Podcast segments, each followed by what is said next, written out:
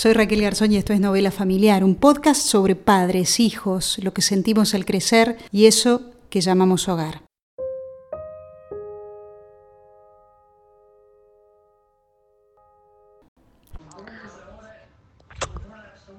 Para ti, Raque, decir. A ti, Raque. Para ti, Raque, decir. A ti. Ese es el ringtone de mi teléfono celular. Sara, mi sobrina, me lanza dos besos por WhatsApp y mi hermana, que es la otra voz que se escucha, le sopla para que además me los dedique. Yo soy tía Raque. En mi familia los tíos siempre fueron árboles con buena sombra. Me llamo Raquel por una de mis tías, la hermana de mi papá, que es además mi madrina. Por supuesto siempre hay algún tiro al aire, pero son excepción y no regla. Para mí, entre todos los parientes que nos tocan en suerte, los tíos tienen un aura especial. No pesa sobre ellos la responsabilidad de los padres, pero se las ingenian para ejercitar la autoridad mejor que los abuelos, así que pueden marcar límites cuando hace falta. Manejan el arte de la corta distancia y su afecto inoxidable cambia de forma con los años, pero sin perder la cercanía. Los tíos saben escuchar, o lo intentan. La literatura está llena de tíos significativos, pero en este siglo también el marketing les ha dedicado estudios. Hablaremos de todo eso. Además, Gastón Julián Gil, un investigador del CONICET y doctor en antropología social, nos contará por qué en la sociedad riaplatense el tío materno puede ser decisivo a la hora de definir la identidad futbolística de un chico, aunque el padre hierva de celos. Pero antes, la historia de una verdadera supertía que se convirtió en pararrayos para tres chicos en medio de la peor tormenta familiar. Dicen tía, tía, tía, tía, tía, todo lo que escucho todo el día. Para mí mi hermana mayor cuando éramos más chicas era el referente. Yo iba atrás de mi hermana para todos lados. En casa vivimos mamá, yo, mi hija, mis tres sobrinos. India, Rodrigo y Morena. Laura es divorciada, tiene 41 años, una hija, un novio trabaja en gastronomía y ella cuenta que nunca tuvo tías, o sea que nunca tuvo un modelo de cómo ser tía. Cuando el matrimonio de su hermana mayor colapsó en una espiral de adicciones y violencia, esta mujer valiente, llena de amor, se hizo cargo de la crianza de sus tres sobrinos, con una fuerza interior que nunca creyó tener. Así lo cuenta ella. Empieza en el 2014 la escuela donde iban los chicos, empieza a notar que había cosas extrañas en ellos, malas actitudes, poco aseo. Me llaman como para ver qué podía hacer yo, si podía acompañar, ir a buscarlos a los chicos más. Estaban golpeados. Había todo tipo de abusos, no sexuales, digamos, pero abusos de todo tipo de poder, de, parte del papá más que nada. Pero bueno, la mamá acompañaba. No es que dijo, bueno, no, yo de acá me voy, me separo y me los llevo. Me los traía a dormir a mi casa. En principio fue así como de a poco no podían estar más ahí, entonces le preguntaron a mi mamá primero si se podía hacer cargo la abuela de los chicos.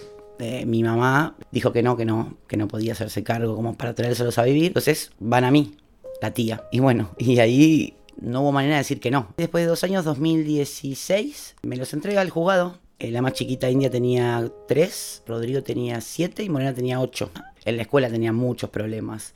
Eh, More más que nada de conducta, lo que aprendió violencia, mucha violencia con las compañeras, compañeros. Rodrigo, a nivel emocional, estaba en segundo grado y no podía leer, no podía escribir. Los psicólogos decían que era por eso, era justamente la falta de, cariño de su padre o de su madre. Y la chiquita era un bebé. Ahora tengo la guarda definitiva. Han cambiado mucho, mi vida ha cambiado un montón. Los cambios fueron bruscos. Yo era la tía. Era llevar como un heladito, que vengan a dormir un día a casa, una vez cada uno por semana. Me tuve que acostumbrar, tuve que hacer terapia yo también apenas vinieron porque claro, no entendía yo cómo me estaba pasando eso. No me hubiera imaginado nunca. Tuve que aprender a respetar la situación, los momentos, a saber que ellos estaban muy lastimados. ¿Tuviste que aprender a abrazar, por ejemplo? Sí, abrazar, a entender. Ellos se enojaban y yo, claro, los quería retar como los, demás los retaba capaz. Y tuve que aprender a no retarlos pues sabiendo que no lo hacían ellos. A la convivencia con más, con, con que éramos muchos más.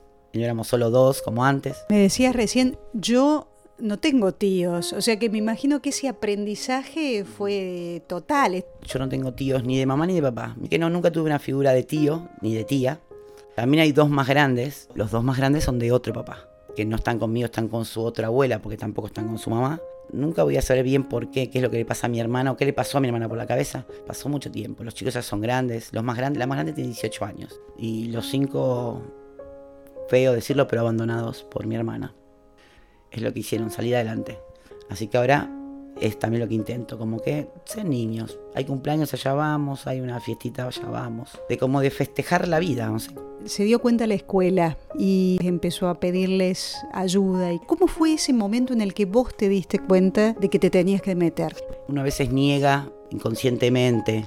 Por ejemplo, iba con Morena al psicólogo, teníamos un viaje en colectivo, íbamos charlando, entonces me contaba, no sabes lo que me hizo papá ayer, no sabes lo que le hizo papá a India, que la ¿Y qué le hizo? golpeados, muy golpeados. Eran sus cosas, vamos a decir. Para eso no eran sus hijos, eran sus cosas. Golpeados al- a nivel de traerlos del psicólogo a Morena, por ejemplo, y querer subir como para chusmear un poco en la casa, a ver, observo, miro. Y Rodrigo con la cara mitad verde de moretón, por ejemplo, y después le preguntabas qué te pasó. El nene sin poder decir nada, se golpeó contra la mesa, decía. Así como una situación de violencia, como la, la mujer golpeada que dice, "Ay, no, no, me caí. ¿Cómo nos dimos cuenta de la pregunta, no? Más que cómo te diste cuenta, ¿qué te había pasado a vos? peleas, eh, angustia, impotencia, de sentir que un nenito de 7 años esté golpeado, pero golpeado de verdad. Y he visto también situaciones, mi hermana, no con tanta fuerza, porque mi hermana es un poco más chiquita, pero decir no me molestes y un cachetazo en la nariz que le sangre la nariz a la nena, eh, muchas cosas. Eso era impotencia, sentí impotencia y que me tenía que hacer cargo de esos tres chicos. Si esos tres chicos no salían de ahí, podría pasar a, a mayores. Medio un superhéroe, un tío que va, va con toda su fuerza y su garra hacia eso. Yo estaba estudiando, tuve que dejar de estudiar, estaba trabajando, tuve que dejar de trabajar. Creo en Dios, pero no, no es que haya sido una luz. Creo que como el del destino. Y una vez que vinieron conmigo, alivio. Era alivio de decir, ay, mira que bien están estos chicos y que todo el mundo me diga, ay, qué bien que hiciste esto, ay, como, qué tía maravillosa. Y yo a veces decía, no, bueno, pero no es para tanto. Tuve que entender que sí era para tanto. De que uno relega su vida, deja de hacer un montón de cosas por tres niños que como cuando hoy los veo, entiendo que fue, además de la escuela, de la comuna, eh, maestras y amigos, que gran parte es gracias a mí. Viste que uno a veces dice, ay, ¿para qué vivo? O qué aburrida estoy. Bueno, yo no me aburro nunca. Este, Mi mamá me ayuda mucho, ojo, ¿eh? Vivimos con ella también. ¿Cómo tomó este gran cambio tu hija? Y Guadalupe se llama, de repente de ser hija única, la mimada, la todo. Para ella tuvo que entregar su cuarto para los tres, tuvo que entregar a mamá para otros tres. Fue duro. Justo ya estaba en séptimo grado, en la misma escuela. Y ella en séptimo estuvo muy, ella era muy habladora, estuvo muy callada, había que aguantárselo. Eran sus primos, la estaban pasando mal. Entonces sí fue un cambio brusco. Habrá odiado la situación mucho. Me decías, yo traté de seguir siendo la tía. ¿Cómo se establece esa relación? Me decían ma, yo decía no, la tía. Cuando voy al médico, bueno, mamá pasa por acá, no, soy la tía. Primero porque quisiera que mi hermana vuelva en sí y que, que quiera a sus hijos y que vuelva. Yo en verdad deseo eso y todavía lo sigo deseando. Quiero que sepan que soy su tía, que los quiere, los cuida, los ama. Yo tengo mi novio hace 11 años y es, el tío. Al principio también cuando me decían ma y se equivocaban, Guadalupe se enojaba un montón. Muchísimo, era como lo, le dolía que me digan más y ¿Hablan de su mamá? ¿Hablan de su papá? Del papá no tanto, pero sí, a la mamá, More, que es la más grande, siempre dice, la extraña, que la quiere. Y yo, también, yo le he contestado que eso también, que es mi hermana, que algún día va a estar, que ellos van a crecer y, y van a poder decidir si quieren volver a verla y a ayudarla. Yo voy a estar con ellos también.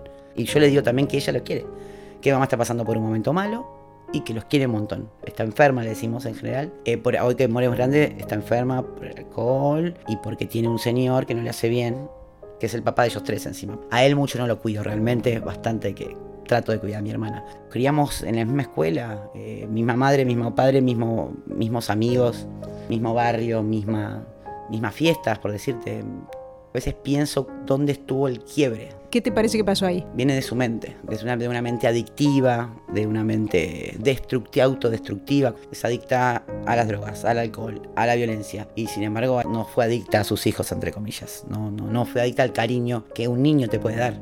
Pero cada vez que empieza el año, depende de la maestra que sea, les digo, mira que bueno, tienen este problema, o tuvieron este problema, porque ya no lo tienen, pero también hasta pedí que si cuando vi oraciones, si podía no poner la famosa mi mamá me mima, porque volví a la escuela triste, o sea, que se quieran, porque More no se quería nada, pobre, no se quería nada, nada, nada, y hoy divina, ya se viste, se peina, cambió muchísimo. Decías, me acordé de los superhéroes. Eh, que yo soy Laura común, digamos, en mi vida, lo que era, y de repente sí, me tuve que poner como, o sea, si es tipo metáfora, capa y fuerza y espinaca, no sé, un Popeye, sí, de verdad.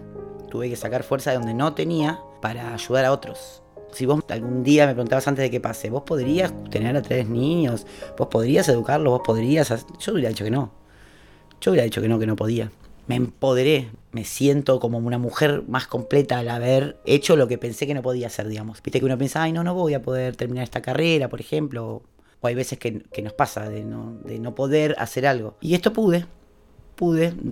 De ahora en más sé que puedo todo.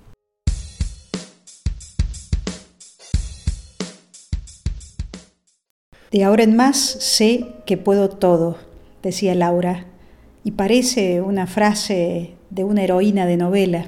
Vida y ficción se cartean, así que los tíos son personajes significativos en la literatura. Abuelo de pájaro recuerdo, por ejemplo, que Graham Greene le puso viajes con mi tía a una de sus novelas. Y cuando su editor le sugirió cambiar el título porque no lo consideraba bueno, Greene le contestó que para él era más fácil cambiar de editor. ¿Cómo olvidar a la tía que nos regaló Mario Vargas Llosa en La tía Julia y el escribidor? Una historia que se convirtió incluso en telenovela. Las memorias de otro novelista, Paul Bowles, están llenas de tíos y tías que le descubren el mundo, de las bibliotecas a los efectos non santos de la morfina. Pero más allá de las anécdotas, hay estudios. En uno de sus ensayos, el escritor irlandés Colm Toibin subraya la importancia de las tías en la novela inglesa de los siglos XVIII y XIX. Algo que el autor explica en parte porque la mortalidad de las madres por las complicaciones derivadas del parto en esa época era muy alta, pero también porque en la ficción de ese tiempo las tías permiten algo así como un reemplazo simbólico de la figura materna y habilitan la existencia moral independiente de las heroínas. Un ejemplo recargado de esto es eh, Orgullo y Prejuicio, la novela de Jane Austen varias veces llevada al cine, en la cual las tías influyentes son dos, una a cada lado del romance entre Darcy y Elizabeth, los protagonistas. Aunque claro, hay tíos bastante menos benévolos. Ahí está Claudio, el tío de Hamlet, que asesina a su hermano para usurpar el trono de Dinamarca. Y más cerca de nosotros, Vernon y Petunia, los insufribles tíos de Harry Potter. Muggles de la peor estofa que no dejan maldad por hacerle al brujo más famoso del último siglo. El mercado tomó nota de la importancia de las tías. Punk, P-A-N-K, es la sigla que refiere a un neologismo inventado en 2007 por la canadiense Melanie Notkin para nombrar a las mujeres profesionales sin hijos propios que ocupan un lugar central en la crianza de sus sobrinos. Este segmento de población va en aumento. Por ejemplo, en los Estados Unidos representa casi el 40% de las mujeres entre 28 y 44 años. Notkin, a quien escuchamos ahora durante una charla TED brindada en 2017, escribió un ensayo sobre este tema, La verdad sobre las mujeres sin hijos, y creó una comunidad, Seivianti, para esta tribu amorosa e inquieta. Según sus investigaciones, estas mujeres invierten tiempo, energía, cuidado y alrededor de 9 mil millones de dólares anuales en sus sobrinos. El tío materno es un personaje muy estudiado por la antropología. En su trabajo Fútbol y Parentesco, el investigador Gastón Julián Gil se centra en la transmisión de la identidad futbolística en las sociedades rioplatenses. Conversé con este antropólogo argentino experto en hinchadas para ahondar sobre este estudio que me llamó mucho la atención, realizado a partir de conversaciones y encuestas con adolescentes. En él explora ¿Qué hay debajo de las tensiones entre el padre y el tío de un chico cuando sus clubes de fútbol difieren y ambos compiten por convertir al niño en hincha de su propia camiseta?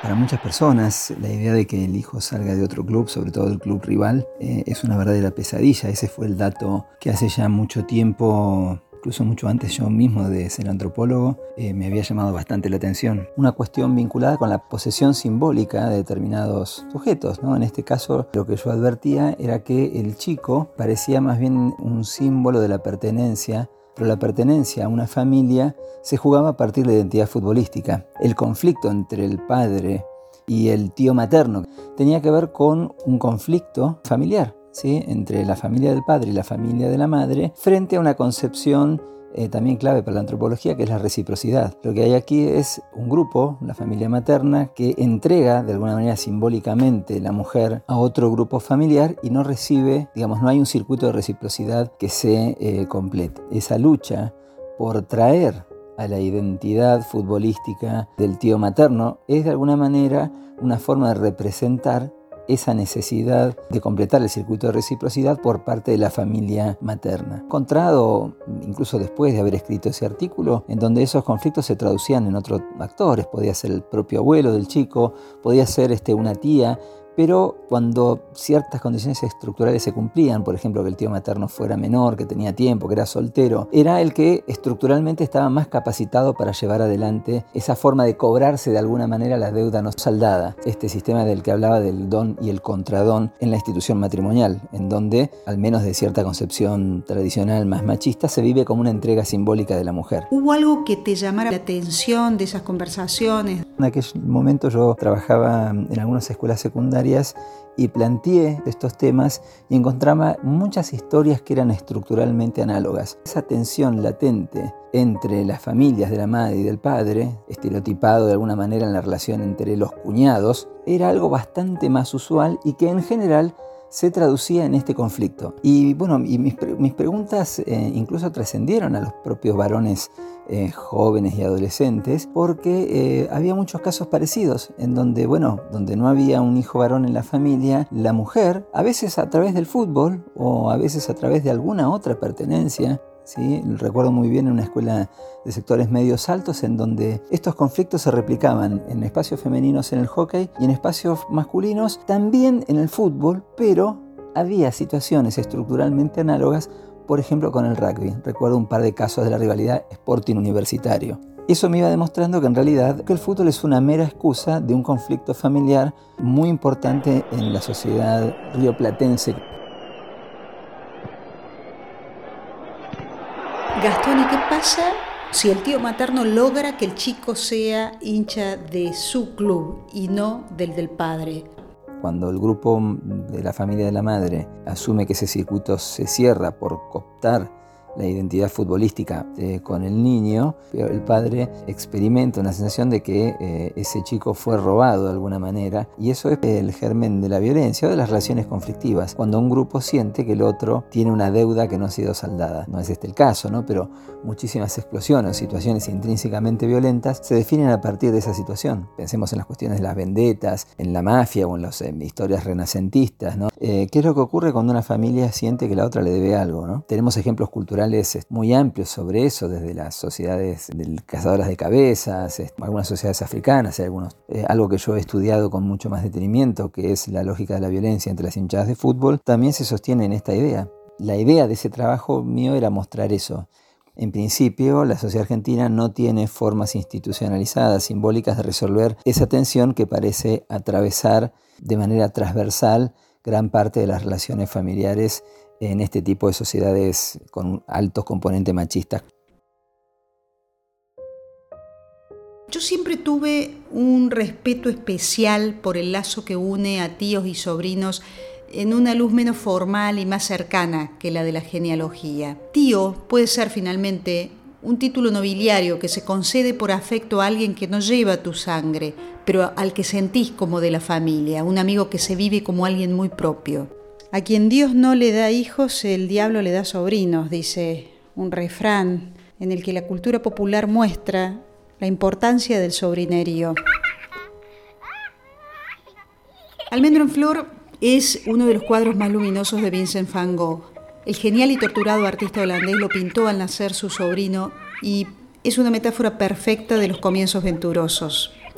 He vuelto muchas veces a esa imagen que refleja cómo en los sobrinos la vida permite a veces sanar y recrear vínculos entre hermanos.